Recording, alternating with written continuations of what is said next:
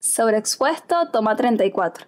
Bienvenidos a Sobreexpuesto, el podcast en el que hablamos de cine y de los méritos que tiene que tener una persona nula para que le hagan un biopic, según Sofía.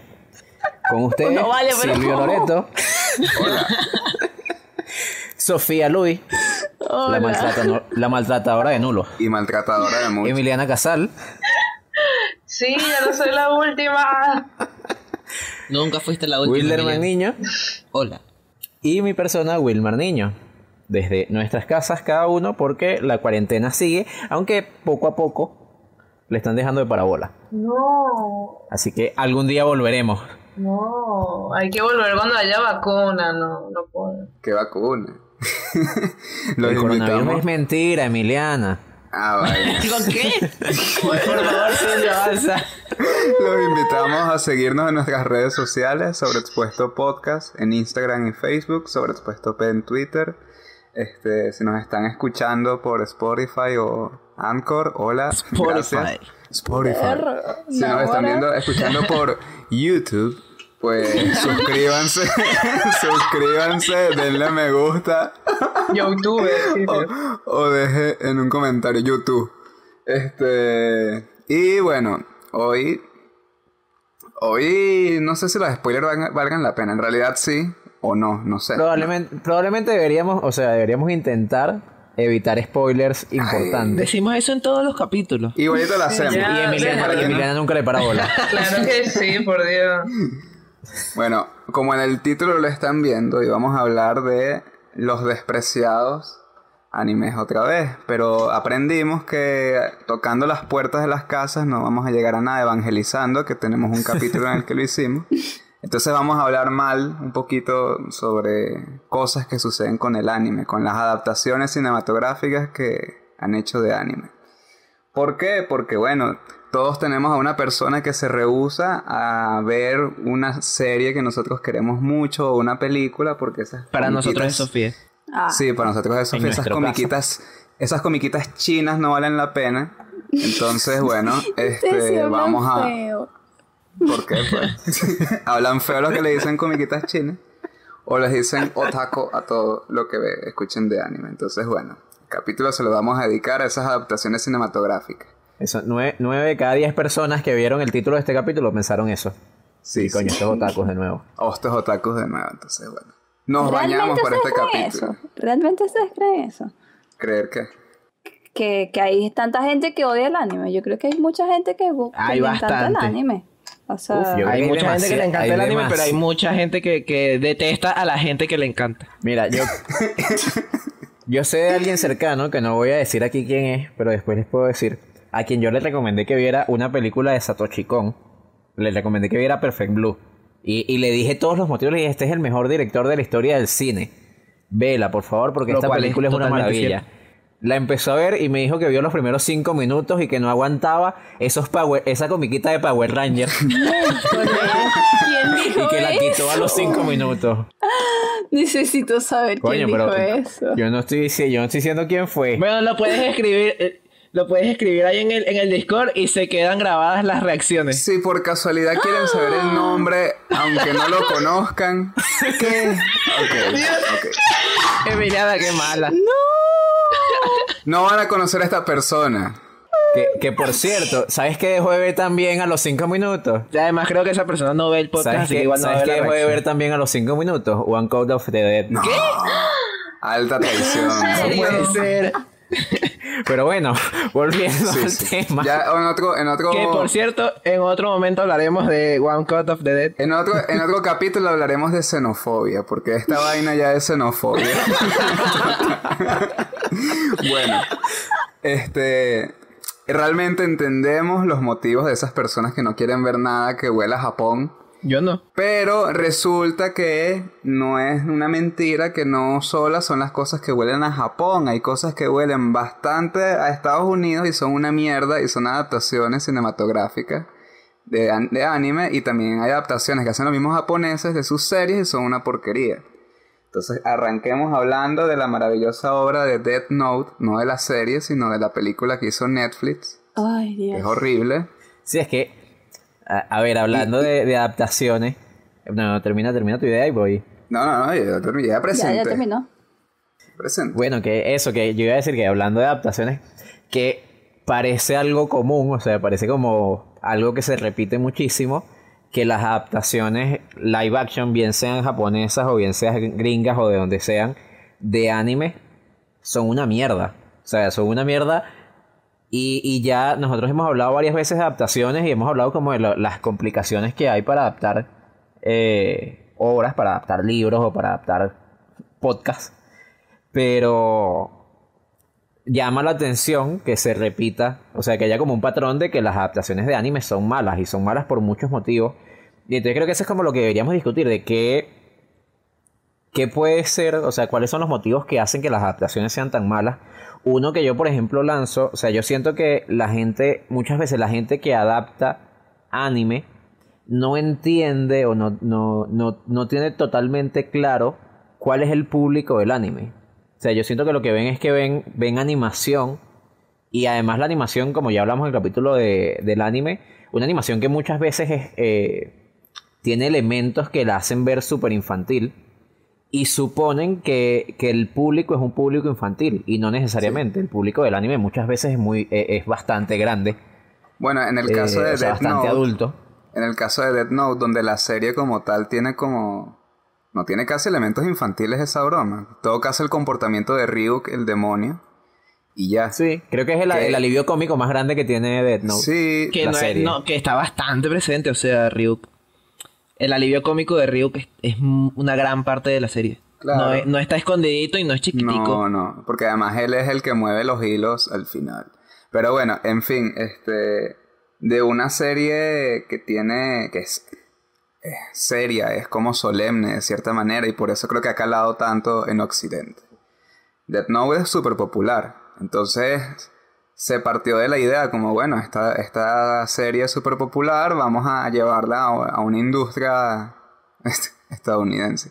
Yo busco unas entrevistas y el director decía que varias productoras le negaron la idea y que bueno, Netflix le dijo como que sí a todo. Le dejó ser completamente libre. Netflix le dice que sí a cualquier cosa. Lo que me llamó la atención de esas entrevistas es que habían opiniones del creador de Death Note que eran demasiado amables y yo como ver, esta gente está diciendo esto porque le pagaron demasiada plata como para publicidad, porque nadie en su sano juicio diría las vainas que dijo ese señor, que era como, "Hmm, realmente es bas- está bastante interesante. Me pareció una buena adaptación y creo que eso hay lecturas que me Dios. sorprenden. Es una manera de decir, ¿qué hicieron? Este es un pedazo de mierda. Pero con un bojote de Pero- real en pero una exacto, maletica pero- al lado mientras... y es como verlo, no entiendo de pana qué, qué pasó ahí. Este, Pero, por ejemplo, no o se sea, parece creo que una de las hablando de- Ah, perdón, perdón, Ajá. perdón. No, no, que les iba a decir eso, que hablando de, de Death Note, ¿qué cambios, qué cambios esenciales ven que hagan que la, que la, que la versión de Netflix sea Yo- tan mala? hay un cambio- Pero deja hablar Sofía, vale, que Ah, Sofía bueno, quería hablar. bien, disculpa.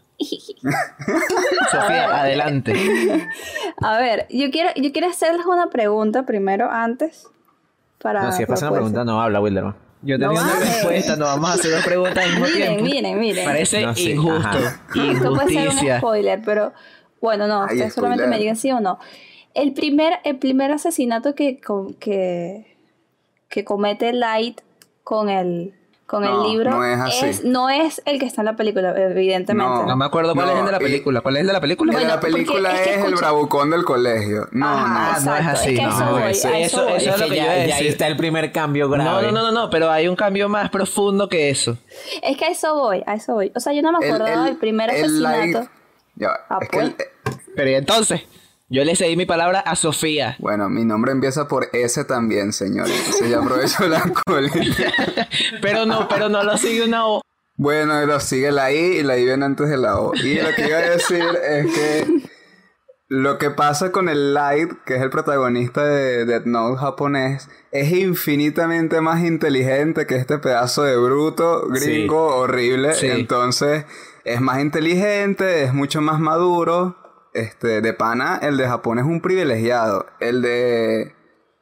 El, el gesto más inteligente que tiene el de la versión de Netflix es que le hace la tarea a los demás. Ese es el, un- el único gesto de inteligencia que, que la, la película te da. El otro es un crack, pues. Es, demasiado... No Entonces, solo, bueno, no solo eso, sino que el de, el- el de la versión japonesa no solo es que es un crack y es inteligente, sino que es un ídolo. Sí, sí, O es, sea, es el, es es el mejor el mundo. de la escuela y el carajo levanta demasiado. El, el de la versión gringa es un fracasado. Eso es lo que yo iba a Es que decir. o sea, a eso me parece voy. terrorista. Eso es lo que quiero decir, que tengo como cinco minutos queriendo hablar. Aló. Ah, Sofía. Ajá. Hola. Miren, ustedes tienen que aprovechar porque es la única serie de anime que he visto.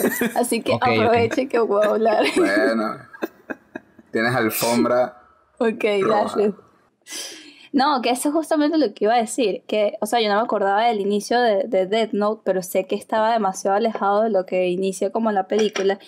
Y me da risa porque viendo la película y anotando como lo que quería, o sea, lo que me llamaba la atención, eh, puse que es una versión extremadamente gringa. Extremadamente gringa. Y Gringuísima. justamente, o sea, Gringa de domingo. por, justa, por justamente esto de que el primer asesinato sea hacia el bravucón, hacia gente que el tipo que hace bullying, es como, esto está ya demasiado alejado de la serie porque la serie va más a un nivel más profundo de, de, o sea, de eso, pues.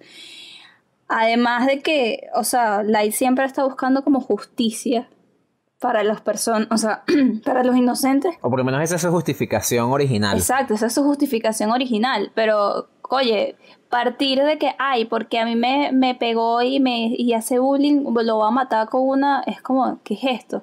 Además de que, al menos, que creo que es una de las fallas que pasa en Death Note, es que no entendieron y no entienden que el anime, en el anime hay como un lenguaje diferente y, y hay, hay momentos ridículos, pero momentos ridículos que funcionan. En el ridículos me refiero a que son como exagerados, que los personajes tienen reacciones mucho más exageradas que en la vida normal y que cualquier comiquita es como, es como una característica de- del anime, pues en cualquier, de cualquier animación, mejor dicho.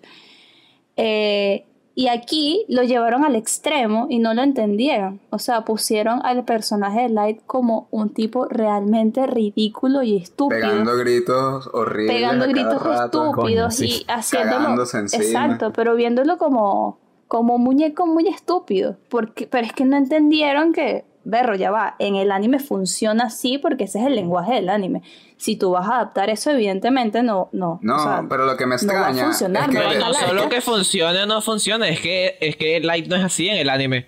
no, nadie es así en Death Note. La, la única persona que es así es Eso como... en realidad no pasa en Death Note. Creo que se llama Mina, la chica. En el anime también. Mía, Mi- Misa. Mía, Mía, Misa. se llama Misa. Misa, Misa, Misa. Pero en el, No, no, en en- el Netflix se llama Mía. Mía, Sí, Mía. O sea, se quitaron una, una, una consonante. Misa es rara justamente porque es así como burda exagerada, pero dentro del lenguaje de Death Note no toman esas características, por eso es que este Light es como muy idiota. Entonces, Claro. desde que el protagonista es tan gafo, No, pero O sea- también, también, por ejemplo, él. O sea, es como, ok, el personaje de él es extraño. Sí, es burda de raro en la serie. Pero aquí no Aquí es funciona para un cualquier- no, cualquier vaina. Es cualquier, o sea, es cualquier cosa. Porque es que, de nuevo, dejan Y de lado, dejan de lado de parte de la es medio seriedad. lo mejor de la película. Dejan, dejan de lado parte de la seriedad de- del anime por, por suponer que va para un público mucho más juvenil de, de- de lo que en realidad va dirigido. Porque él es, es un personaje raro, pero no deja de ser un personaje. O sea, es, un- puto. Es un detective. Para empezar, es un personaje bastante más adulto en la serie. Aquí es, aquí es como un, un carajito también. Sí, o sea, sí, este, sí. es- esta película es una película juve- es una película de problemas de liceo, de Sí. problemas de colegio. Y Death- Note no va de eso. O sea, Death Note, va- De- Death Note Kira es un, es un terrorista internacional. sí. O sea, es un carajo al que lo persigue la ONU. Es Death, Death Note crepusculizado. Eso es que eh, eh, a eso iba. Yo siento que es una película que va dirigida al mismo público de Crepúsculo. Pero a O sea, que está el hecha mismo, con esa misma vibra. el mismo público de Crepúsculo dirá que esta vaina es una pedazo de mierda. Y probablemente si no le gusta el anime... No lo sé, Rick. No sabe, bueno, no sé, Emi disfrutó mucho Crepúsculo, Emi, ¿tienes internet ahorita? Oh, No vale, es una mierda, es una mierda. ¿Ves? Ahí está comprobado. Entonces, Es una mierda para todo el mundo. Como otra película de la que queremos hablar, que es, que es probablemente eh, la peor adaptación, la peor adaptación de un anime posible. O sea, por, porque aún, aún la de Death Note, o sea, como decía Wilderman, el personaje de L Es está muy mal adaptado. Sí. Pero es interesante. O sea, t- mantiene cosas interesantes en, en la actuación, en la posición en la que se Incluso el sienta, personaje en- de Mia En es diálogos que tiene. El, en la el personaje de Mia no es la misma Mia de la serie, o sea, no es la misa de No la es serie. el mismo, no, es un personaje totalmente distinto, pero en la película funciona un pelo. Pero Es ahora, hablando de una película que lo hace absolutamente todo mal, Dragon Ball. Dragon Ball Evolution. Es, para mí es, es una película, o sea, de pana, esa película es incomprensible. La única explicación que yo le doy a que esa película exista es que algún ejecutivo de Hollywood se enteró, o sea, vio a su hijo viendo Dragon Ball. y dijo, yo quiso hacer hacerle una- vaina. Yo voy a hacer una adaptación de eso. Ese señor en su vida ha visto un capítulo de Regalo de Dragon Ball. cumpleaños, regalo de cumpleaños. Es que, o sea, esa película no es ni para fans de Dragon Ball, ni No para para gente nadie. que le gusta el cine, ni pa- Eh, Es una película que falla desde todo, desde todos los, los sentidos posibles. Para lavar dinero. Sí, es, es esa película que uno ve y dice, coño, porque ni, ni los efectos son buenos. Esta película. Sí, es que creo que ni siquiera hay que mencionar lo de las diferencias, porque simplemente es nefasta y ya. Todo sí, es nefasto. sí, es que además ni siquiera no se parece nada. O sea, no. No, es, que, cambiaron, es, es más fácil es que mencionar diferencias es mencionar parecidos. Y creo que es, es la película perfecta para eh, retomar que tú dijiste hace rato que la- el problema de las adaptaciones es que no entienden a qué público va el anime, ni a qué público van las películas.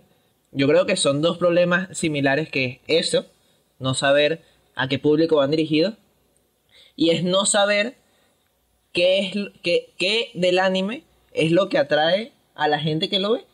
Entonces, por ejemplo, Dragon Ball, aunque eh, está dirigido en teoría a niños y adolescentes y las personas que lo ven son niños, lo que hace a Dragon Ball tan eh, importante y tan, tan potente en las vidas de las personas no es lo, lo impresionante que puede ser una pelea o no es lo gracioso que es un momento Que- que gafo. es- son cosas mucho más profundas que estas películas se saltan por completo. No lo ven y quizás hablando me va a meter en otra película, pero es que esa película me parece tan mala que es que ni siquiera hay nada que analizar ahí. No, no hay nada, no, no hay nada de lo que hablar. Sí, sí, Yo- solo yo- es mala en todos los sentidos Eh, pero posibles. Una- algo como Ghost in the Shell me parece interesante porque Pero ve- señor. veo, veo claramente dale. Pero veo bueno, no sabe claramente seguir el orden, esta mierda. sí, pero no el orden. Que hable, que hable de Ghost in the Pero Shell. no era ese el orden. No, pero ¿y cuál pero íbamos a bueno, no importa, no importa. Ya, ya, estilo libre. No, no, pero ahora quedé confundido. libre. Pero ahora quedé confundido. estilo libre, Ahora quedé confundido. ¿Cuál Pues iba de después? se le da para el final. ¿En serio? Sí. Sí, señor. Dios mío. Bueno, no no, no, importa, hablo de ¿no? Ghost in the Shell. Ah, bueno, te la cuento.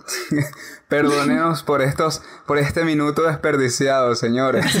No, bueno, entonces sí hablo de Ghost in the Shell. Eh, en Ghost in the Shell, y a lo mejor puedo decir esto y ahí no hablamos de Ghost in the Shell, lo dejamos para el final. Eh, que en una película como Ghost in the Shell, yo pu- me, me imagino así, lo vuelo, vuelo a los, eh, a los inversionistas y a los, a los señores ejecutivos eh, pensando en hacer una película de Ghost in the Shell que les ponen en una sala de reuniones, así todos vestidos de traje, se ponen a ver Ghost in the Shell y ven claramente cómo lo que atrae a la gente de Ghost in the Shell son las peleas Son los tiros, claro. Los Son tiros y los los tiros robots. que destruyen eh, que destruyen paredes y los robots que se ven finos. Mm. Es como no. O sea, eso eso obviamente es atractivo y, Y la mujer bella. la mujer bella y las Claro, una caraja, una caraja desnuda lanzándose de la punta de un edificio Claro. es una muy buena imagen. Y entonces ellos, ellos claramente ven esta película y creen que lo más importante y lo más relevante son los tiros y las tetas y pasan por alto totalmente que lo que, lo que hace Ghost in the Shell, una película tan icónica y tan importante en la historia del anime, es muchísimo más que eso. No, no tienen, creo que es una falta de respeto, o sea, literalmente es falta de respeto, no le tienen el respeto suficiente al anime como para darse cuenta que lo que, que lo que hace al anime, que, que lo que hace que la gente am- ame tanto el anime es mucho más que peleas y tiros, que peleas y tetas. Claro, Antes de pero que ya. Sofía hable. Dale, Ya va, dale. ya va. Es No, que no, no, no, no. eh, como, como hablaste de respeto, me acordé demasiado del video de Maldita Mujer. De- Usted no tiene mamá. No le enseñaron a respetar a su madre. Respete a su madre. Respete. Se le estuvo viendo Ghost in the Shell la adaptación. Ahora, Sofía, para ponerlos en contexto, Sofía vio el original de Ghost in the Shell después de ver la adaptación. ¿No es así? Mm, No, Ah, yo vi el original primero. Ah, ¿tú viste el original? Ok, ok. Bueno, Sí, pero claro. Pero, pero seguidas, o sea, nu- nunca las había visto y las viste las dos, Exacto. una detrás de la sí. otra prácticamente. Ok, ok. Bueno, Prácticamente, adelante, sí, el mismo señorita. día. Exacto, la el Pero mismo vamos a día. seguir hablando de Ghost in the Shell o lo vamos a dejar No, no No, sé. ya estamos Necesito hablando. saber esto. No, ya, ¿Ya? que ya estamos hablando. Sí, Hable, sí, estamos Sofía. hablando, dale. Bueno, ok. A ver, ya va. Yo no estoy tan de acuerdo contigo, Wilderman. Pero por una cosa. O sea, y voy, voy a intentar justificar mi por qué. Yo vi Ghost in the Shell, la- el anime, primero. Me gustó. Pero si soy muy sincera, no lo entendí. O sea, no entendí totalmente la historia, no entendí totalmente de dónde salía este personaje principal. No entendí totalmente, ni siquiera, ni siquiera entendía cómo se llamaban los personajes.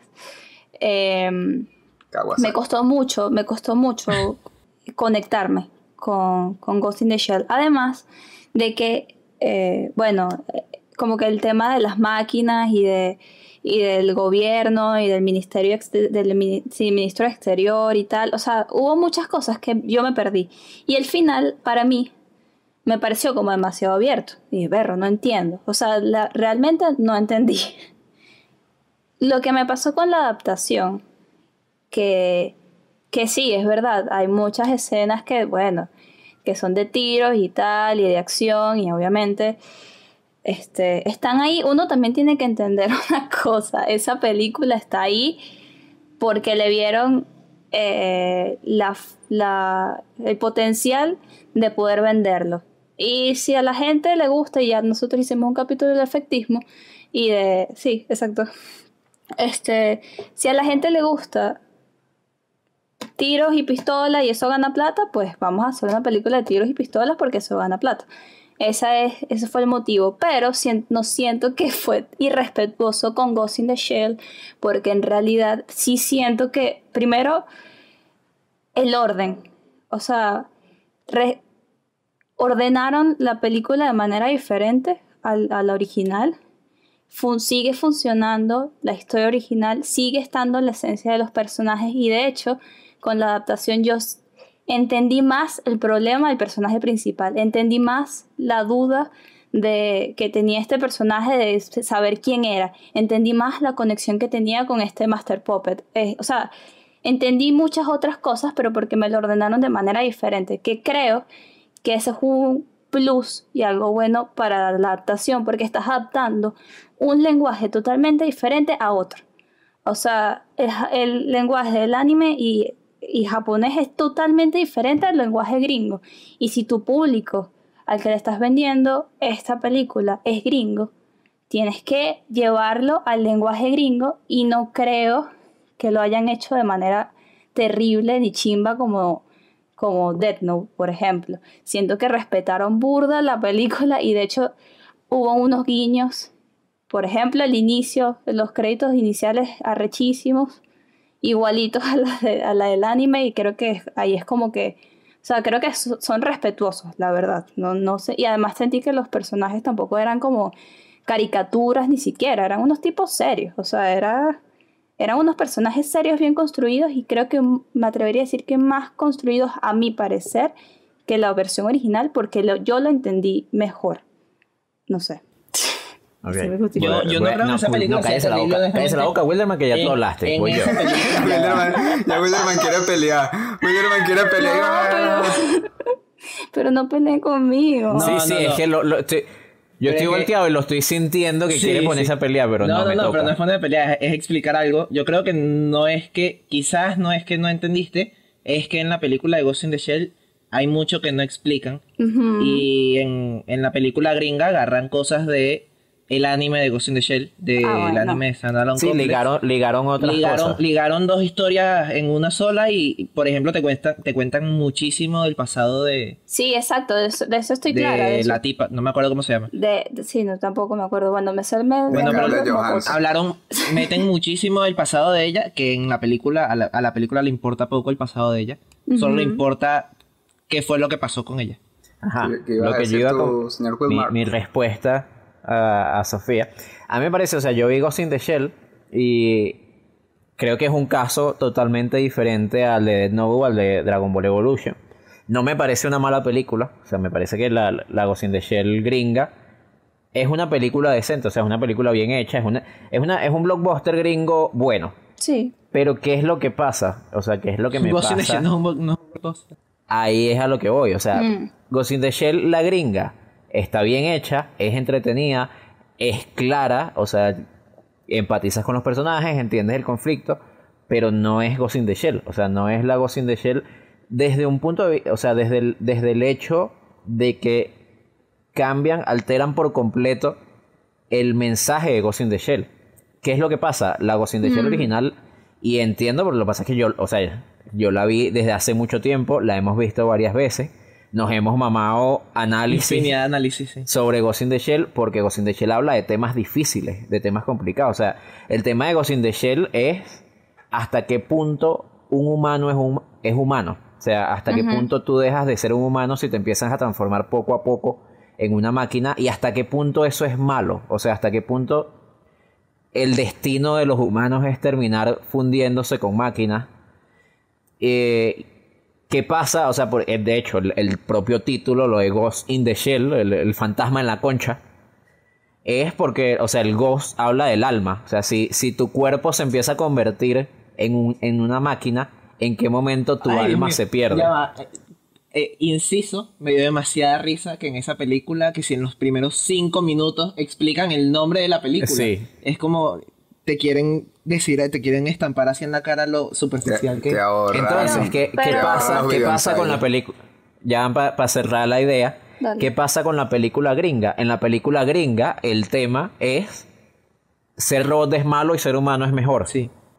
A la caraja, la caraja además, creo recordar, ahorita la tengo medio dispersa porque la vi cuando salió, eh, que ella se vuelve robot, o sea que el punto de que ella se vuelva robot y tal es medio un engaño, o sea, es como que le engañan Sí, o algo. Esta engaño. empresa malvada. La, la roban, Eh, pues. la exacto, es una empresa, malvada tal. que le- eso contradice pero infinitamente el espíritu de la película original, porque el espíritu de la película original es que ella, o sea, ella está consciente de lo que está haciendo y ella sabe que se transformó en un robot y, y justo su, su dilema filosófico es que no sabe si sigue siendo un humano o no, si, si en qué momento es eso, si perdió su alma, si es... Claro. Hay una escena, no sé si la recuerdas, porque esa escena me encanta, que ella va paseando por la ciudad y, se ve ella y misma. se ve ella misma ve un montón de veces. Ajá. Es eso, es como, es un mensaje de ya ella no sabe si es un, un objeto de producción masiva. Claro. Eh, o sea, yo entiendo, yo entiendo. La película, eso. o sea, la película, la película original tiene un mensaje, eso, tiene, o tiene un tema, tiene, es una película para, para ponerse a discutir alrededor de algo. La película gringa no, Claro. la película gringa te lanza el mensaje a la cara y ya. Claro, es que de Y nuevo. ese- esa es mi opinión. De nuevo, o sea, yo sien- estoy de acuerdo contigo. O sea, y de hecho, no siento que no siento que en la película gringa no esté no esté lo que tú dices de la duda de entre la, la mezcla entre humanos y máquinas, porque sí está, o sea, el personaje lo duda, el personaje está como en constante búsqueda de eso. Que es muy superficial, que es más superficial que Ghost in the Shell original, sí. Pero de nuevo, yo siento que es porque es porque esa película iba dirigido a un público que no le, no les o sea, no le da la gana y no quiere pensar en, en, en el mensaje original de la película, sino quiere ver una película de acción. Y no creo, de pana, de, pan- de pana que no creo que haya sido una tan mala adaptación, porque de alguna manera sí rescataron las cosas importantes de la película y que si lo hayan tocado de manera superficial, pues, oye, chimbo, pero, pero funciona. ¿Saben qué? no es una A mí, mala a mí no me, a mí no me parece, Deja a mí me parece Silvia, una vale. película decente, ya va. Ya va. Porque a mí siempre me, a mí siempre me colocan como el otaco del equipo y no, y no me van a callar en un capítulo de anime. ¿Quieres defender, quieres defender tu título? Con mucho Yo quiero orgullo. defender mi título. Dale, pues. y además yo soy el editor de esto. Eh, el que a Se, mí- se eh, de- autocorta. Ajá. Ghost in the Shell, la gringa, no me parece una mala película. O sea, me parece una película aceptable, la verdad, si la viera como, por- eh, como película por sí sola, a lo mejor me parecería divertida y todo. Me parece, pero me parece una muy mala adaptación. Ok. Y quizás me, me arriesgo a ponerme galloso con "Ay, a- a- apropiación cultural y tal, pero sí me parece un poco chimbo que y, y- y este, este es mi mayor problema realmente con las adaptaciones gringas de anime. Eh, y, y gringas porque no he visto, he visto que sí, una adaptación japonesa. Pero mi mayor problema es que en Hollywood lo que han hecho hasta el momento con la mayoría de las películas que han adaptado de anime es ver hacia el anime, ver hacia Japón y hacia el anime y hacia esta cultura que tanta gente ama y que tanta gente respeta y buscar en ella ideas para películas blockbuster eh, eh, eh, palomiteras aburridas. Y, eh, y a eso me refería con la falta de respeto. Es que agarran a Ghost in the Shell, que es una película con, un- con, con una fanaticada tan, eh, tan apasionada, que ama la- a la historia por su tema y por, por la forma en que trata a- lo que habla y un tema tan difícil y lo ven como, ah, mira, eh, robots y lo ven como una, un- una fuente de premisas que pueden ser divertidas como para tener alrededor de tiros y, y peleas. Claro. Y eso me parece, me parece un poco chimbo, por- porque es eso, no están respetando el sitio de donde sacan ins- inspiración. No, no les ahí, era importa. donde, ahí era donde yo iba, porque era como... Se nota que no hay ninguna necesidad interior en nadie de esta gente que está adaptando a estos gringos el coño que adaptan anime por realmente contar estas historias. Porque además no agarran cualquier anime o cualquier película, sino agarran vainas que fueron exitosas y es como, bueno, las ven como productos explotables comercial, comercialmente y lo peor es que les sale mal. Les sale malísimo porque no las explotan comercialmente un coño. Entonces es como... Eh, Bajón. bajón, aquí no hubo bajón. Bueno, no sé, porque. Aquí sí. Sí, hubo bajón así simultáneo.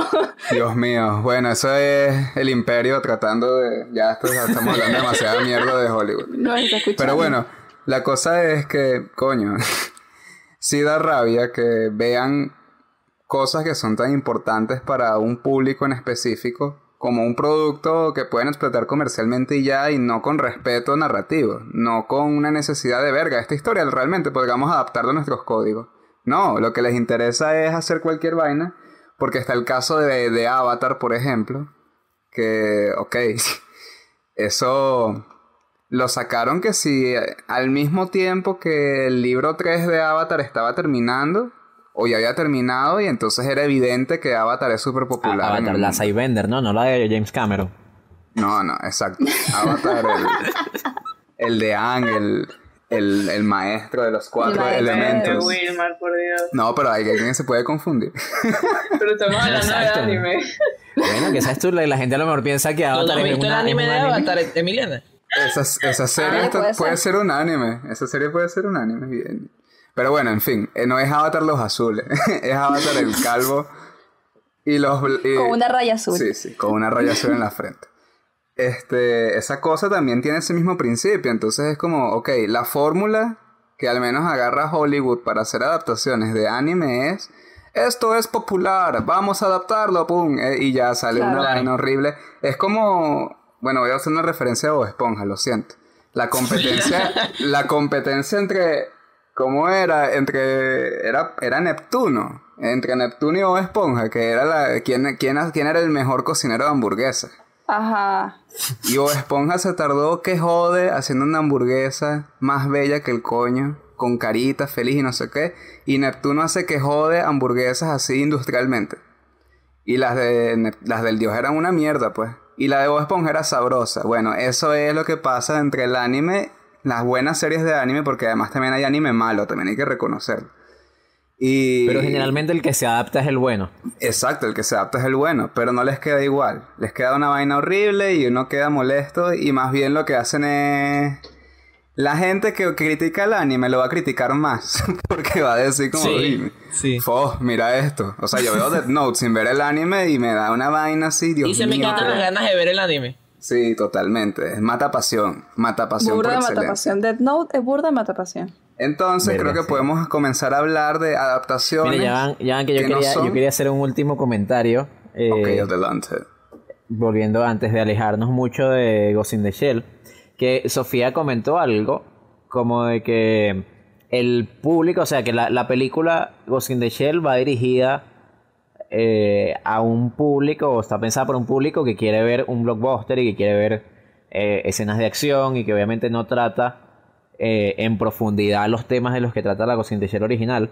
Pero creo, o sea, a mí me parece que de ser así, que, que sí estoy de acuerdo, es, es una cuestión de una decisión empresarial, o sea, una decisión de la productora que decide que ese es el público, más que del público, de que el público estadounidense Espera eso. sea así. Sí. Claro. Porque, y, y lo digo porque hay una película que es que se considera y que Matrix.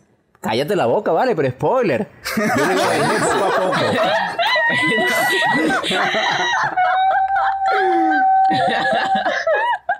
Yo no escuché. Olviden que William acaba de pues, decir eso, vamos a poner un pito. Entonces, hay una película No, no. Cállate la boca, considerada, hay una película considerada la adaptación espiritual de Ghost in the Shell, que es Matrix. Matrix es una Ah. película no de acción. con eso, pero bueno, Matrix digamos es que una sí. película de acción blockbuster que se vende, o sea, que, que consume todo el mundo, pero que es una película que, trata de Filosófico. temas filosóficos burda de profundos. Es una película, que es lo que yo decía con, con Ghost in the Shell, es una película pensada para que termine y te deje dos meses hablando del- de, lo que habló la película. Y todo el mundo, en el 2000, cuando salió Matrix, pasa- pasaron años discutiendo de qué pasa si estamos encerrados en una simulación, cómo nos damos cuenta si estamos encerrados en una, en una computadora.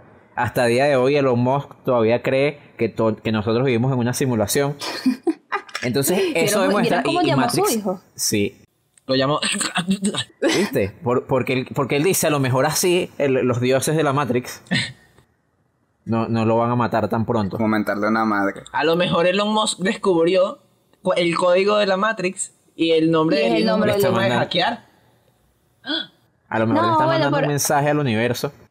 Yo, yo no sé, usted sabe más que más de esto que yo, pero, o sea, yo lo que creo es que, o sea, estoy de acuerdo con ustedes con, con el irrespeto en, el sentido de, de no darle, no les dan el valor que merecen las, las- los animes o las obras, sí, o las películas, los gringos. Evidentemente no lo hacen porque todas las, todas las adaptaciones han, han sido desde la industria.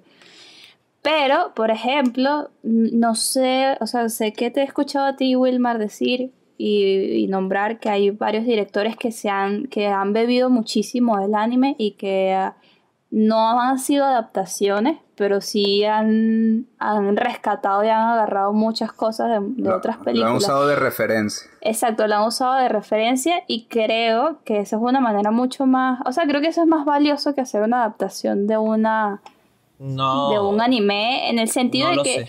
porque las personas que, que realmente están usando esas referencias que realmente están interesados en ese em, en el anime. Eh, el y además también en- el anime no es no es tan fácil de consumir. Y mucho menos para nosotros que estamos acá. Ustedes porque son una gente increíble que tiene una mente demasiado abierta Mira, mira cómo Sofía, cómo Sofía trata de no decirnos que somos unos otakus. Sí, sí. Así, Unos eso- otakus olorosos. Así- porque no así- se bañan. así es como el creador. Escuchen con atención a Sofía Louis, porque así es como el creador de Death Note habló tanta mierda para no decir directamente que la adaptación era mala. Escuchen con atención que Ajá, Sofi, ¿cómo Oye, repite? oye, ustedes son, ustedes son chimbos, le está diciendo algo fino y de verdad lo está diciendo Pero desde, el corazón. Lo estoy diciendo desde el corazón y siendo sincera. Y ustedes vienen a hablar de mí. Nada, vale, son unos otaku, vale, ya, no voy a decir nada.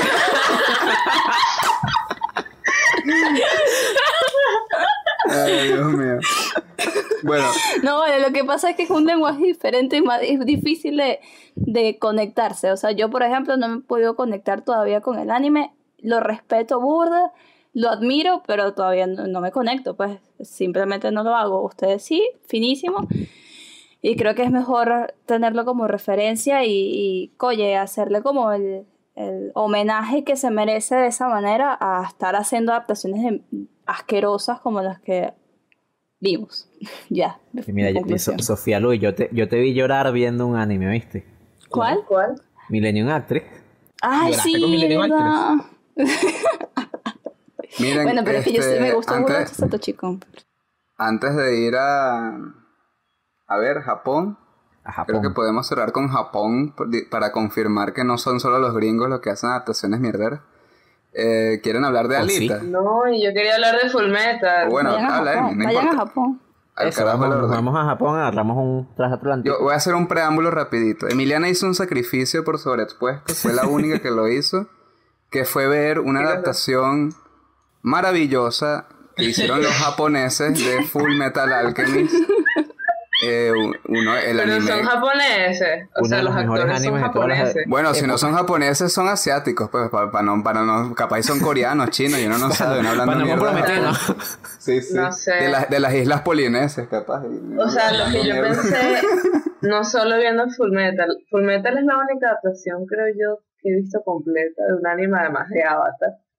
Porque no la soporto. O sea, yo intenté ver Death Note, cuando salió, la quité a los 10 minutos. Sí, sí. Intenté Buena ver Mob decisión. Psycho, la quité a los 10 Pero, minutos pero, también. pero viste, ¿Cuál pero viste el momento.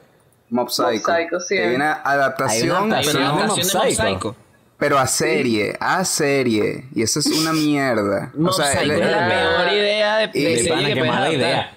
y está hecho por japoneses. ¿Y qué es lo que adaptan? O sea, ¿qué, qué, qué es lo que aplican? Perdón, Emi, repito. La misma fórmula de Death Note. Vamos a llevar esta broma a un drama juvenil. Horrible. Bueno, Emiliana, dale. Bueno, o sea, como que lo que yo sentí cuando vi, o sea, lo que pensé cuando vi estas cosas es que ellos tratan también como de traer un lenguaje que funciona solo en el anime y ponerlo aquí en live action. No, realmente no funciona. Por ejemplo, como hablan. O sea, en el anime pueden hablar de una forma tan marica y uno le da ternura cuando ves el anime y tú dices, ay, qué, qué linda Winry hablando así como una gafa. Pero ajá, tú ves a Winry de carne y hueso hablando como la gafa que es y no funciona. Es como, no, Sí, no. no es tierna, no es gafa. pega. Es como la gente que trata de, de ser, de imitar a los personajes de anime en la vida real. Y es como, Sí. déjalo, te es ridículo, no. Qué Buena mala. comparación. No, no, una comparación me es parece la verdad, es la total realidad. Ataca es así, brutalmente a bueno, los otakus. Funciona. Yo, yo tengo una Funciona solo en pregunta. el anime. Una pregunta con esa adaptación que creo que es algo que le interesará a toda la gente que disfruta Full Metal Alchemist, bro. Eh, sea Brotherhood o normal. ¿Qué coño pasa con, con, la, con la niña que, que convierte en quimera? ¿Cómo es? ¿Eso duele en, en la adaptación? spoiler. No, sí duele.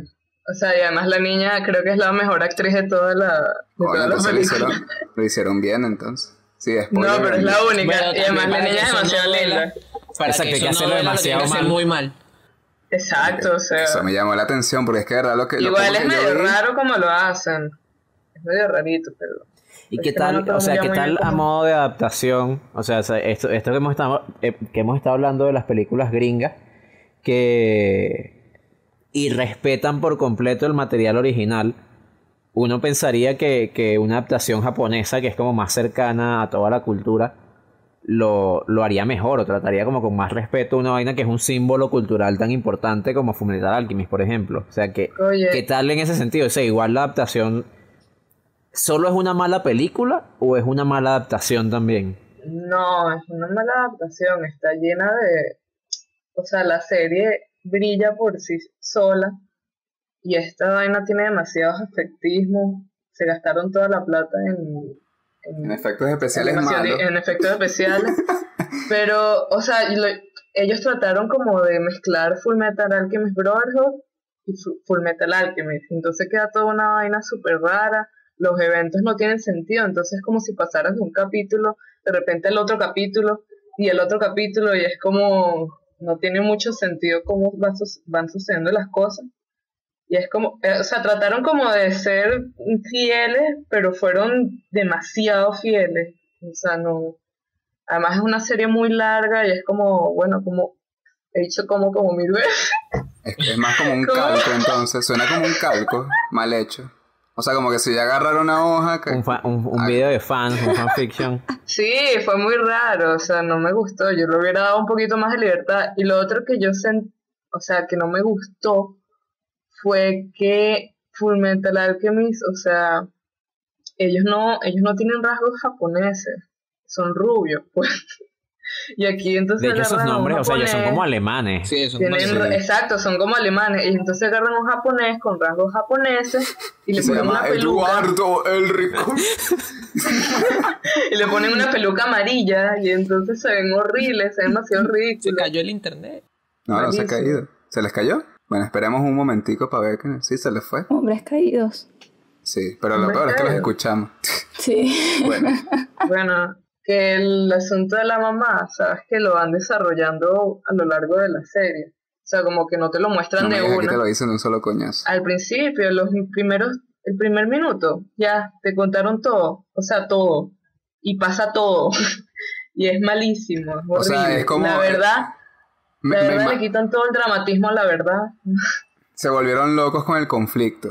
O sea, de pana quisieron Sí. demostrar el conflicto narrativo al principio, así todo religioso. Cuando la, Y yo la- no la- sé para qué, yo no sé para qué se apuraron si al final no resuelven, o sea, no termina como termina la serie, sino que lo dejan por la mitad. seguro tenían un es como productor si te apuraste tanto, o sea, si te apuraste eso. tanto, pudiste agarrar, no sé, 10 capítulos, hacer como una,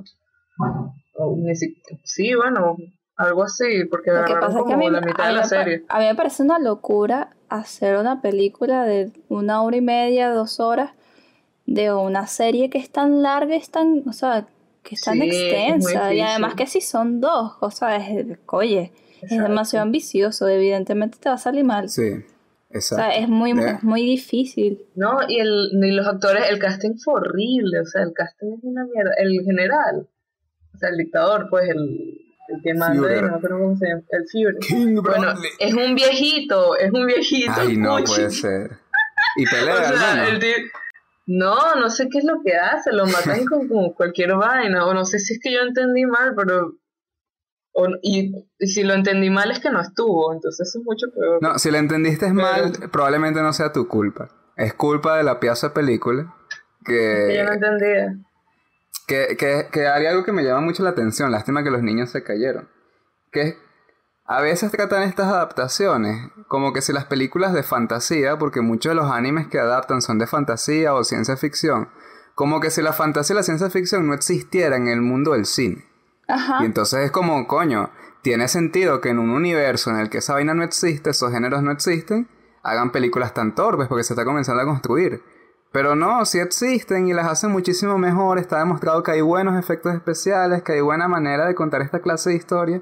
Y esta gente lo que hace es pasar vergüenza porque hubiesen invertido, hubiesen donado esa plata. Ese es el final. Dan ganas de verdad de decir, coño, habían fun- tantas fundaciones o tantos estudios. Invierte esa plata en un estudio de anime y que ellos hagan un anime rechísimo y el nombre de tu productora que salga ahí por ahí asomado. Y ya, y verga, al menos tienes más mérito que esas películas mierderas. Mira, me molesté y todo.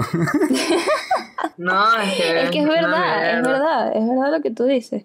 O sea, coño, berro de pana, de pana Death Note es como, yo no vi las demás, pero Death Note sí da, da mucha rabia, porque es mucha plata. Y es un, y es un, o sea, es una lástima porque Death, Note es un una muy buen anime, un muy buen, una muy buena serie. Y es como, verga, de verdad. Y ni siquiera, y yo me acuerdo cuando la gente había, se quejaba de, de- de la serie, de que, ay, porque él es negri, es un negro y tal, y es como que, ajá, fino, eso no importa en realidad. Esa es la ¿sabes? punta del iceberg. Es la Sí, punta es del la iceberg. punta del iceberg. Y, y ni si- y en realidad a mí no me importa si, si él es negro o no es negro, o es blanco o no es blanco. El punto es que el personaje es mucho más profundo de lo que, de lo que presentaron en la película. Y es como no, no entender a profundidad el producto que están. o Sí, o bueno. No, me ¿sabes cuál parece muy chimbo decirle producto, pero el- la película o, el- o la serie que están adaptando. Coño, es que, es que la consideran como producto y eso es lo que da rabia. ¿Sabes de qué se salvan todas estas adaptaciones de mierda? Que esos personajes no existen, no son actores, no es un actor de alguna manera poniendo su imagen y luego viendo cómo la destruyen, porque de alguna manera son dibujos. El dibujo no se va a rechar contigo, no te va a denunciar tampoco o, va- o te va a hacer un escarnio público. Él será rechísimo, pero no se va a quejar porque, que- porque me pusieron negro.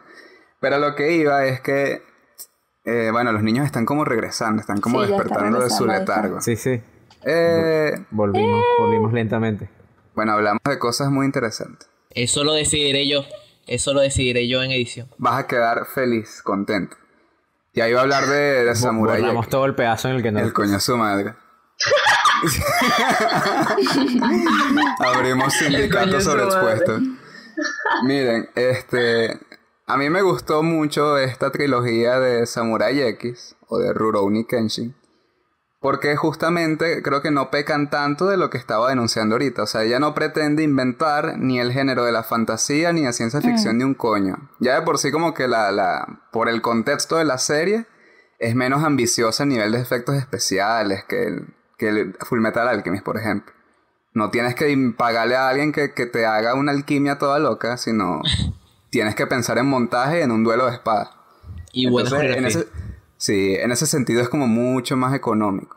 Pero además de eso, sí, no, no la sentí tan pretenciosa de que, oh, voy a inventar el género, reinventarlo, ¿no? O sea, es una serie de época, digo, unas películas de época que tienen un- una serie, no sé qué, y reescriben muy bien. ¿Qué, qué, qué, se- qué pasó seguro en Fullmetal Alchemist, eh, la, la, la película? Que no supieron condensar un coño, no supieron condensar No, personajes, no hubo criterio también- para quitar personajes. Aquí sí hubo, aquí hay personajes que no existen. Pero personajes importantes para la serie. Pero que para la película meterlos es un estorbo. Entonces los quitan creo- y reescriben todo. Ajá, perdón, dime. ¿Qué quieres hablar? Perdón, yo siempre te interrumpo. Yo interrumpo a todo el mundo, no termina. No, ya me interrumpiste. ¿Sabes? Haz buen uso de tu interrupción. Exacto. No, es que también estoy pensando que con Full Metal yo hubiera, o sea, les hubiera dado más libertad, pero también creo que están un poco amarrados. Esto no lo justifica, pero también están como amarrados por, por el fanservice, ¿no? Como que no pueden, no pueden, o sea, tienen como muy limitado el espacio para crear o para adaptar, porque si tú querías, por lo menos, que es superficial, pero si tú querías hacer a, a Edward y a Alphonse japoneses, no los pongas rubios, o sea, no, no tiene mucho sentido que sean rubios y se ven demasiado Sí, patéticos con, un- con una melena, o sea, con una peluca que se nota que es una peluca porque no tiene lo- lo que menos importa de esos personajes es su apariencia física en realidad. Importa su fucking entonces- historia. Entonces no hagan eso.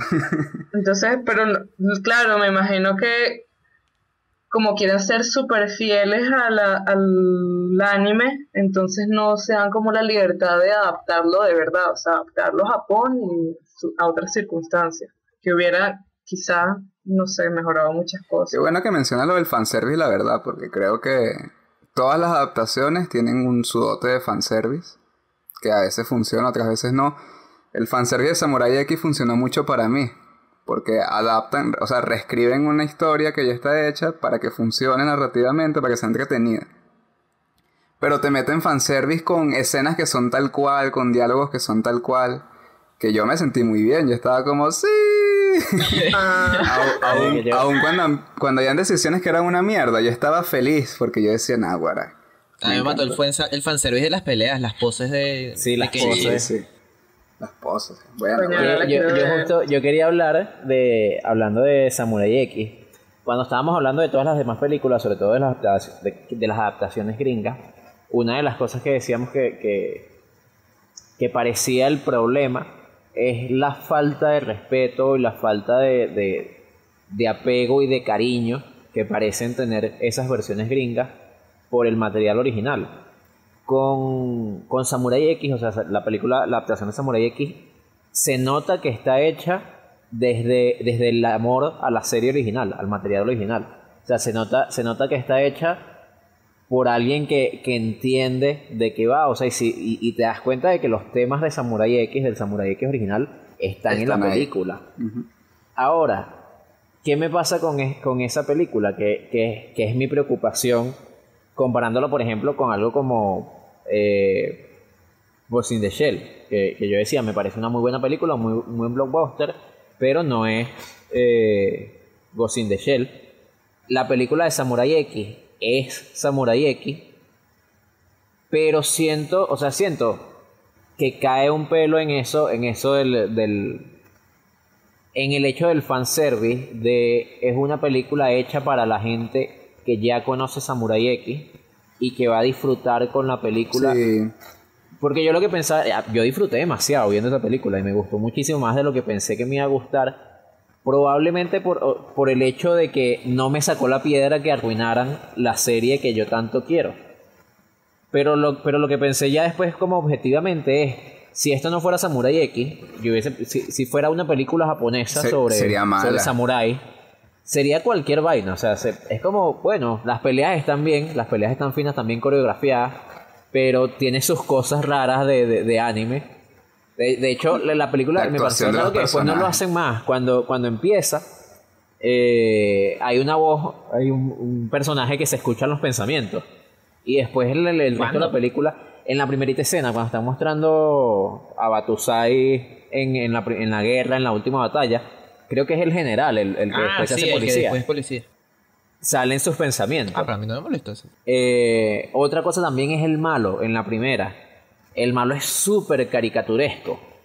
Y, y- y es un poco raro. O sea, yo lo que veía era Sí, que la- las actuaciones, la- la- el nivel actoral de los distintos actores era como burda de variado. Habían Sí. actores que lo hacían. Habían actores que lo Bien. hacían súper bien y que tenían como súper bien agarrado. A mí, por ejemplo, verga, a mí O sea, me gustó burda- buenísimo. A mí me gustó burda Kaoru. Sí.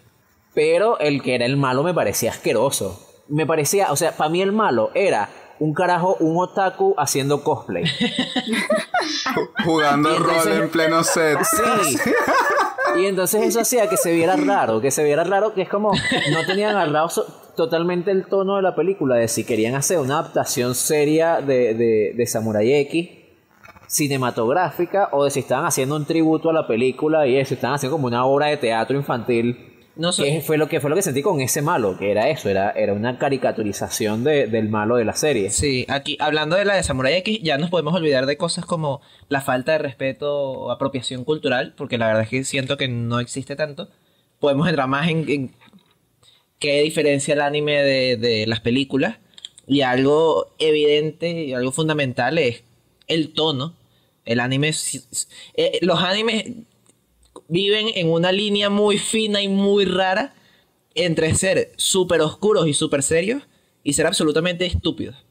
Y, y ese, esa es una línea en la que lo, logran vivir de alguna manera, pero en la que las películas siento que no pueden estar. Y el anime, por ejemplo, siento que lo logra gracias a la animación, al el hecho de que son dibujos y que pueden cambiar, eh, pueden cambiar extremadamente cómo, cuál es el tono y cuál es el- eh, la vibra que da una escena a partir de los dibujos. Y por ejemplo, Kenshin, Kenshin es un personaje que tiene, que prácticamente tiene dos personalidades y, lo, y, y se nota en el cambio de, de dibujo, cómo le cambian, cómo cambian la forma en que dibujan la cara. En la película yo sentía burda de raro el momento de transición entre el Kenshin asesino y el Kenshin. Sí, es el momento de rarísimo. transición entre En Batusai las y Kenshin. es muy raro. Es raro, es un momento raro. Siempre e- ese- esa transición se siente fea, se siente forzada y se siente Sí, es rara. que yo me imaginaba, yo me imaginaba al director de esa película diciéndole al pobre actor y ¿Cómo que "Ajá, coño ahora pon, aquí?" Ahora pon eres cara, bueno. Pon cara de Batusai. Como, marico, ¿qué hago? Me dibujó distinto Sí. porque, al de, porque al de la sí. serie le cambiaban la forma de los ojos. Al no de la serie le eso. cambiaban la forma de los ojos y le cambiaba y lo ponían como más fuerte, más, No, más y ponían más- el- la paleta de colores, era azul y amarilla. Era fría, pues. Sí. Entonces era como un, había un cambio, había un cambio en, en eso, en la utilización de los colores, un cambio cromático y fotográfico, pues. Entonces es como, aquí no hay, aquí está, bueno, Sí. sí, pon cara de que estás arrecho. Pon cara de Y- malo. Y ahora pon cara de bueno. Y, Yo no lo entiendo. y, y eso es como la, la, la- O sea, es la más fácil de ver. Porque además es la más fácil de ver en la serie cómo evidentemente le cambia la cara a, a Kenshin. Pero algo como el malo ese, que iba, que, que es súper caricaturesco y que iba a todos lados con el séquito de bichos vestidos de blanco. eh, o, o incluso el... El, El, el- poder el- del malo me pareció raro. el me pareció que del es mucho cuchillo- más raro en, en, en la película. El malo no que paraliza a la gente con los ojos. El, el del cuchillo que es burda de raro, que es como samurái metalero. Es- ese bicho es raro. Ese es Cyberpunk. como un miembro de Slipknot. Ese- Eh, claro. es, un, bi- es un personaje burda de raro en una película que parece seria. Y, y eso es algo que en un anime es totalmente normal. Los animes son mucho más extravagantes y no, no, no queda fuera de lugar. Mientras que si intentas hacer una, si quieres hacer una adaptación, probablemente ese tipo de cosas las deberías dejar fuera. Porque a una película live action le cuesta muchísimo más caminar esa línea. Esa línea de no somos 100% serios, pero ah, mira, la, la vida de Batusai en realidad es súper traumática y es horrible. Una pregunta, ¿esas, ¿esas películas son japonesas? Sí. Sí. Y todo el crew es japonés. O sea, no hay. No- Bueno, Es que, están es que hechas por eso la me parece- Warner. eso también me... Bueno, pero eso también me parece interesante. Warner Japón. O sea, tienen como la sede allá y bueno, Warner Japón, hagan su mierda. Claro, porque, porque es lo que tú, lo que tú decías, William, de que, o sea, no sé, en, esa, en ese caso no existe como una falta de respeto cultural, pero es porque son japoneses. No, no, no es porque sean japoneses, porque hay películas japonesas terribles. Sí, como la que de Full. Metal. O sea, puedes tener, puedes tener apropiación cultural de todas maneras porque la cultura de otaku Pero es que lo una puedes cultura entender distinta a la cultura mejor. general. Pero la puedes entender mejor y está y el anime está mucho más cercano a ti. O sea, No, yo- que- y creo que que yo no quito, yo no quito que a lo mejor Full Metal también era mala, pero no sé si faltaba respeto culturalmente. Eso sí no lo sé. Capaz no, capaz es una mierda y ya, hay películas malas y ya. Sí, No se puede hacer eso nada, es algo, en eso sí no, no puedo decir nada porque la verdad es que no he visto, la única película japonesa adaptación de anime que he visto es esta de Samurai X. Sé que hay muchas que son terriblemente malas, pero no la he visto, no las he visto como para saber si también Yo vi, yo vi tiene una de los mismos Dragon Ball. pecados de, de las gringas. Yo vi una de Dragon Ball viejísima. Eh, verga, creo que esa película es como de los 90. Que es una adaptación del Dragon Ball. O sea, de Dragon Ball original, de Goku chiquito. Y. Y era medio mierda igual. O sea, era.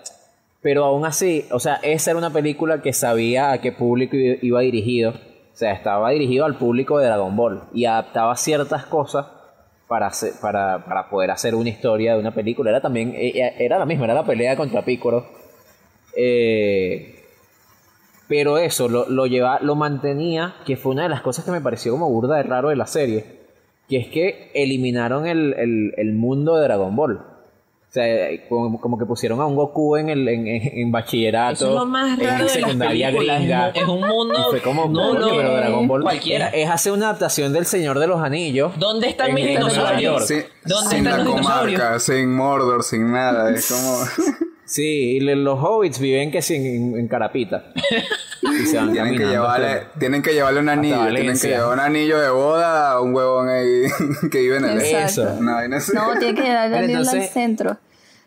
Yo creo que, Al o sea, la- lo, lo que, lo que, por lo que hemos hablado, lo, lo- lo- Eso está bueno para un corto, no por nada. Que ya. Ah, el- los orcos son los malandros. Claro. ya tenemos nuestra adaptación ahí. Ya, ya, Verga. hay que hacer. La verdad, la verdad es que pensándolo Suena- ahora, qué buena Suena, idea. suena- suena buena idea. Suena buenísimo, es una buena comedia. El Señor de los Anillos, así. De verdad. suena- Especial mil suscriptores, a lo mejor hacemos eso. Ya no es. Mira, eh, recapitulando, o sea, creo que lo- los, los extremos que hemos visto, sí, Sí, sí. quiero dar un último ejemplo, o sea, hablar de una última película, porque los extremos que hemos visto es como, o, o maltratas eh, de una forma súper irrespetuosa el material original, y entonces haces estas adaptaciones gringas de mierda de las que hemos hablado, o incluso una película decente como Ghost in the Shell, pero que no, eso, que no respeta el espíritu de la obra original. O pasa lo que, lo que yo comentaba con, con, con Samurai X, que es que respetas el material original, pero parece una película como hecha, hecha por un fan que sabe hacer cine. O sea, es una película pens- pensada desde el cariño, con un respeto excesivo a la historia de Samurai X, que a veces, que a veces no, como que le cuesta dejar Le cuesta soltar. eso, le cuesta soltar ideas, le cuesta soltar cosas. Yo, a ver, no, no es Vean por, la tercera, la no es por tercera sí es una adaptación buenísima. no es, no es por, no es por yo reescribir la película, pero lo que les decía, el- poder del malo en la primera a mí me parecía súper raro. Para el tono que tenía la película. Sí, es rarísimo el bicho que- es un que el samurái, bicho pero para también le paralizar puede a la gente un con los ojos. eh, eh, era raro. Era raro. Y en el anime se entiende por, por, por el, por, el, por el formato y por las convenciones del anime. Que, que te deja como, ese, como en ese punto. Lo que tienen los animes de deporte. Que tú ves Capitán Subasa y, tus, y, y exageran que el- las habilidades, exacto, supercampeones, exageran la- las habilidades de ellos como futbolistas, pero tú entiendes que es una que es una estilización, que no es que ellos tienen poderes. Eh, eso, yo, yo creo que lo mismo pasa en Samurai X. O sea, de hecho, él, Pero- él- él lo explica como que Sí. en realidad no está haciendo magia, sino que eh, altera, o sea, su mirada inflige miedo en la gente y entonces paraliza sus nervios, una cosa así. Pero, pero en un live action es burda Pe- pero pero la, la exageración de poderes de que Kenshin es demasiado bueno y es tremendo samurái, eso sí, sí creo que está muy bien hecho. Sí, sí, sí. Es que Y- eso se mueve, se, está en la línea entre, entre adaptar bien el, el tono a un live action, pero a veces no querer soltar ciertas cosas que a lo mejor habría estado mejor que soltara. Y yo insisto, eh, algo que le dije a mi hermano cuando lo estábamos viendo, me sorprendió que hicieron momento anime de cruce de espadas, Coño, sí, de, que, choque. de que choque de espadas, de que pasan uno al lado del otro y siguen de largo. Así se quedan como en una pose épica y de repente el otro se cae al fondo muerto. Sí, sí. y queda bien, y está bueno, ese momento está bueno. Ajá, pero ¿qué película Ah, bueno, pero querías hablar? La, Que película sí. que, me, que, me parece, o sea, creo que es la, la mejor película que yo he visto adaptada o, o- o que, que viene del mundo, no específicamente del anime, es una adaptación de un manga que es eh, Edge of Tomorrow, Al filo del mañana, eh, con Tom Cruise y la caraja no me acuerdo cómo se llama. Y. Kristen Dunst, creo que era. No, Dunst. no, no, Kristen Dunst. Eh, bueno, porque. ¿qué es lo que pasa? O sea, ¿qué es lo que creo que hace bien esa película? Para empezar, que esa película está adaptando algo que no es demasiado popular. O sea, es un manga, es medio un manga de culto, pero ya empezando por el hecho de que es un manga que nunca se llevó a, a- a anime. eh, es Emily un Blunt. poco... Emily Blunt Ajá, es un Emily poco Blunt. más, más oscuro, exacto. Y entonces, ¿qué fue lo que hicieron? Que sabiendo que este es un manga que no lo ve mucha gente, pero que tiene una premisa arrequísima, agarraron esa premisa y la adaptaron, o sea, y crearon un guion de una película alrededor de la premisa y de muchas de las cosas que pasan en, la, en el manga. Es, es medio una adaptación libre, pero manteniendo los elementos claves. O sea, el- el manga, el manga de Edge of Tomorrow, o el, el manga y la, la película, trata de una invasión alienígena, o sea, unos soldados que son como los, los, los SEALs de la humanidad, que están peleando contra, contra unos extraterrestres. Uno de los soldados, que es el protagonista, y cae, o sea, gana de una forma rara un Eh, poder extraño. Mata, mata a uno de los alienígenas Sí, y le cae sangre general encima. y le cae sangre encima. Y entonces adquiere el poder de que cada vez que se muere, repite el día. Que además es una idea mu- muy, usada en, en- en películas gringas, que es la idea de que estás repitiendo un día siempre. Esa es la premisa de la película y creo que hasta ahí copian. No sé, o sea, no sé si tienes más claro, Eh. Wilderman, cómo era el, el manga, porque lo leímos hace seguro de Sí, lo tiempo, leí hace burda de tiempo, no lo recuerdo muy bien, la verdad. copia muy pocas cosas, o sea, toma esa premisa original y a partir de ahí crea personajes nuevos, crea un conflicto, eh, Pero, crea yo- un conflicto como con, con- con los demás soldados, crea un conflicto medio amoroso. Creo, creo, creo recordar honestamente que hasta el tercer acto la película era súper, súper fiel al manga. Porque hasta el tercer acto el conflicto del, del manga y de la película es que el tipo se va volviendo loco. O sea, el tipo repite el día muchísimas veces y se muere y él siente, se siente al mismo muriéndose muchísimas veces y se va volviendo loco poco a poco. Entonces eso, ese- esa es mi recomendación del día, porque es una adaptación increíble y creo que parte de eso, parte del- del- de la falta de responsabilidad con un público fanático.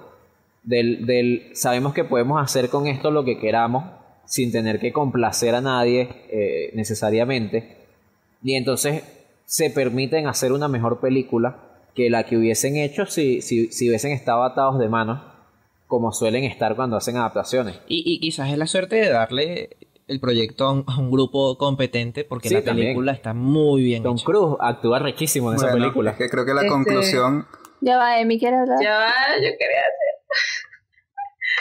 yo quería decir que, que, o sea, personas que hacen buenas adaptaciones, en general, son los que hacen anime. Porque normalmente ellos agarran mangas Claro. y los adaptan al anime y bueno, verga, los Eso es todo un mangas tema, Emiliano. Son miles de veces más largos que los animes y ellos logran condensarlo y hacer vainas arrechas, pues. Aunque sí, es verdad, tienes razón. Si alguien no lo ha visto, que vean eh, la película Koen no Katachi, porque es un, es un ejemplo perfecto. Es un manga que son como 70 capítulos y la película dura una hora y 45, algo así. Y es una adaptación demasiado buena de una historia muchísimo más larga. El manga que tan conocido es para yo usarlo. Bastante, es conocidísimo. Porque es que sí, yo lo que estaba pensando mismos era... adaptaron. ¿Qué, qué?